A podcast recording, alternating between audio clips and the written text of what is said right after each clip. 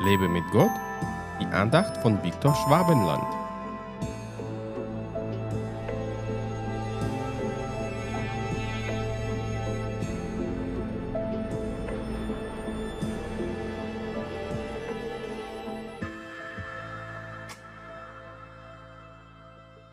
Siehe, ich und die Kinder, die der Herr mir gegeben hat, wir sind zu Zeichen und zu Wundern in Israel geworden vom Herrn, der Herrscher, der auf dem Berg Zion wohnt. Jesaja 8, Vers 18.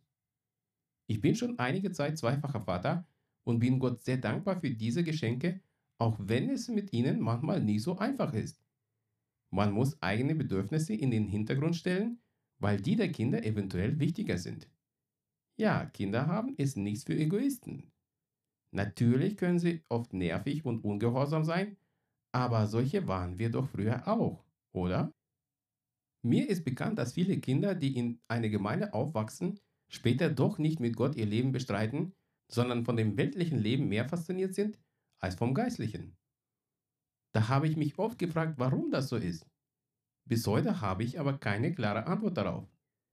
Damit aber meine Kinder später Jesus nachfolgen, vertraue ich sie täglich Gott an, damit er der Herr in ihrem Leben ist und sie bereits jetzt zu seiner Ehre gebraucht. Leider leben wir in einer kinderfeindlichen Gesellschaft und müssen immer gut auf unsere Kinder aufpassen. Fast täglich kommt es in den Nachrichten, dass irgendein Kind misshandelt oder umgebracht wurde. Viele Kinder werden bereits im Mutterleib getötet, weil sie nicht erwünscht sind. Jesus aber liebte die Kinder und er liebt sie immer noch. Deswegen sollten wir unsere Kinder immer ihm anvertrauen und sie immer unter seinen Schutz stellen, damit ihnen nichts Böses passiert. Wir müssen gute Worte über unsere Kinder aussprechen, die später ihre Auswirkungen zeigen. Meine Kinder sollen dem Herrn dienen und ich nenne sie bereits Diener Gottes, wenn ich für sie bete.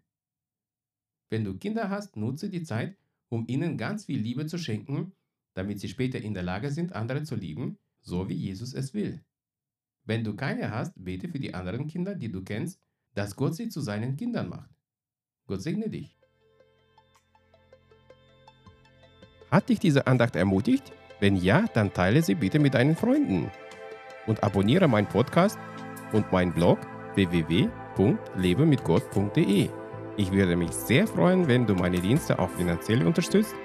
Weitere Infos dazu findest du unter www.viktorschwabenland.de-spende. Ich danke dir und wünsche dir gottesreichen Segen.